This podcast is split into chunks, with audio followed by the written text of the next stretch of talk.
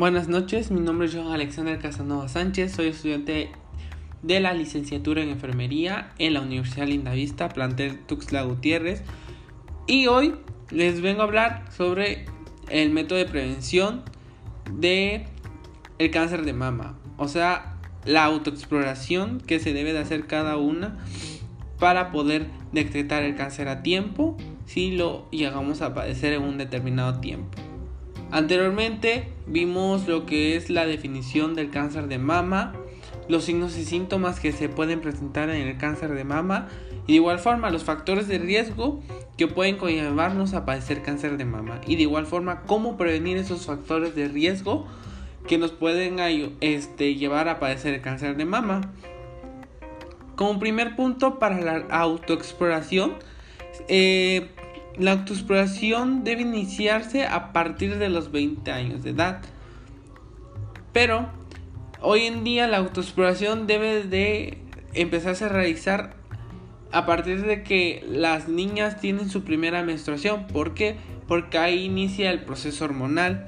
Entonces, el cáncer de mama este, es muy sensible a las hormonas.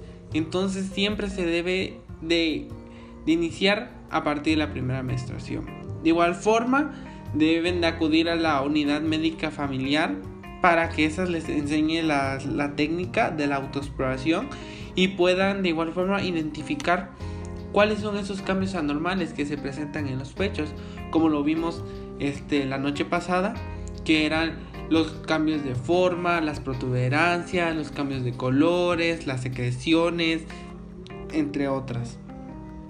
De igual forma, solicitar al personal de salud capacitado que te realice la autoexploración. Esa es la, la, exploración clínica que debe ser este, practicada anualmente y esta se realiza a partir de los 25 años de edad. De igual forma está la realización de una mastografía que esta se tiene que hacer si ya tienes entre 40 a 69 años de edad. Bueno, vamos a pasar a lo que viene siendo la autoexploración del cáncer de mama. Bueno, como, punto principal tenemos que conocer, este, tienen que conocer sus senos porque es de vital importancia y para ello no hay nada mejor que la autoexploración mensual.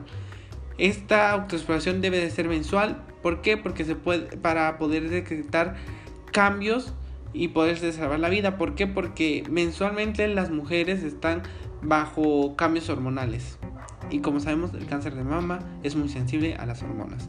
Bueno, primero nos tenemos que poner frente al espejo y buscar cambios en forma, tamaño, en la superficie de piel, específicamente en los hundimientos, inflamación, enrojecimientos o alguna ulceración. Este procedimiento se deberá hacer con los brazos a los lados y las manos detrás de la cabeza, los codos y hombros ligeramente hacia adelante con las manos en la cintura.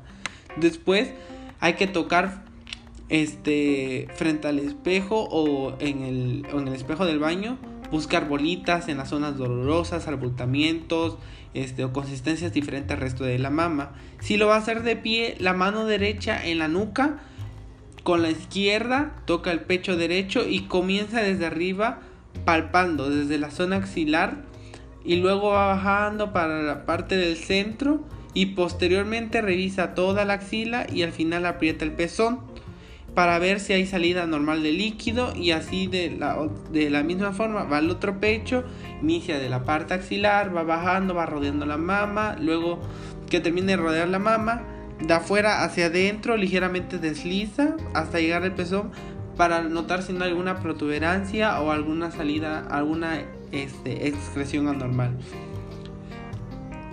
Y si lo va a hacer acostada con una almohada pequeña o toalla enrollada debajo del hombro derecho, ponga la mano derecha en la nuca, con la izquierda revise el pecho, de la palma de la misma manera como lo, como lo hizo estando de pie. Y así se hace lo mismo para explorar el seno izquierdo. Se debe de explorar 7 días después de la menstruación y si ya arreglado, hágalo un día fijo del mes para que no se le olvide y debe de tener las fechas programadas para la exploración clínica. Eso sería todo. Gracias.